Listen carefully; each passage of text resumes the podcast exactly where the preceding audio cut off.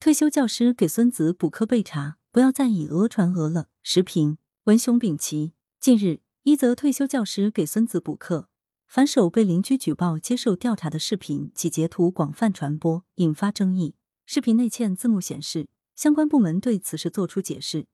虽然老师有教师资格证，也不算是在职教师，但是在假期补课，相当于进行学科类培训，就是违规的。由于这则视频及截图来自天天潍坊视频号，归属于潍坊广电周报传媒有限公司，因此很多网友相信其真实性，并认为很可能就是潍坊当地的事。山东省潍坊市教育局工作人员昨天在接受记者采访时回应称，对此并不知情，没有听说过这种情况。潍坊广播电视报工作人员则承认，该新闻消息并非由潍坊广播电视报进行采访和写作。潍坊广播电视报编辑并不知道这件事情具体发生在哪里。编辑在抖音上看到这条消息，觉得这个事情在暑假应该挺受关注的，就发了一条。红星新闻七月十八日，确切的说，这就是一条杜撰的新闻，是为博眼球，以讹传讹。如果是不懂新闻才写规矩的网友这么做，还情有可原。作为一家正规媒体的自媒体号，不求证信息的来源就制作编发这样的视频，是违背新闻伦理的。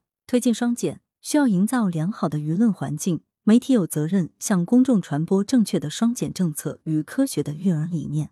而不能编故事误导舆论，制造焦虑。双减从严监管校外学科类培训机构，并明确禁止转向地下和家庭的隐形变异学科类培训。但是，父母、爷爷奶奶与外公外婆辅导孩子学习，并不属于违规培训，这是正常的家庭教育内容之一。然而，从双减政策推行以来，一直有针对父母或孩子其他长辈，如果是教师给孩子辅导作业，是不是也属违规，也要禁止。有的自媒体就以解读政策为名，宣称父母、爷爷奶奶在寒暑假、节假日给孩子辅导作业也是违规的。只要稍微想想，就知道其荒谬性。但荒谬可以博眼球，获得更多点击。试想，如果父母是教师，爷爷奶奶是退休教师。辅导孩子在假期学习做作业属于违规，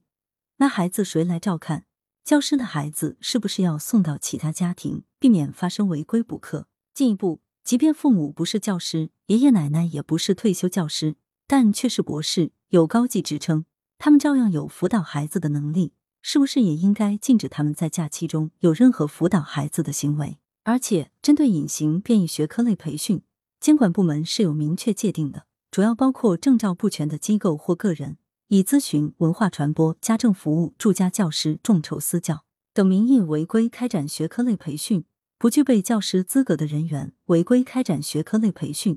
在职中小学教师违规开展有偿补课等等。但是，退休教师给孙子补课被举报查处，这样一看就是假消息的视频，还是引发关注，也折射出某些家长网友对双减存在的情绪。一一在双减。后，普通家庭的孩子不能上校外学科类培训班，家长也没有能力辅导；教师家庭的孩子却由教师自己辅导，这是不公平的。因此，还曾有网友给教育局留言，建议教育局立法禁止教师给子女补课，以维护教育公平。这当然是禁不了，也执行不了的。难道要在每个教师家庭里装摄像头，监控教师是否给孩子补课？这更多折射出一些家长的焦虑情绪。推进双减。除了要从严监管校外学科类培训机构外，必须切实疏导家长的培训需求，给孩子提供假期中有意义的去处。这一方面需要推进教育评价改革，引导家长关注孩子的身心健康、个性、兴趣发展；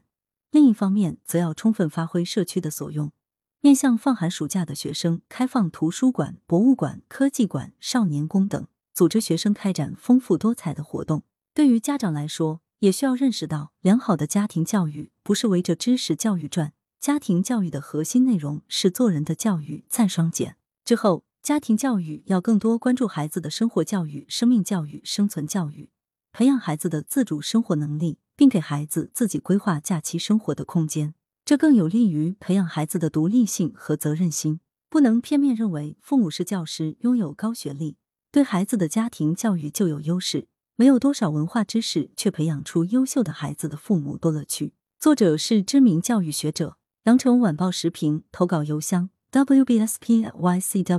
点 com。来源羊城晚报羊城派图片网络截图，责编付明图江雪源校对何启云。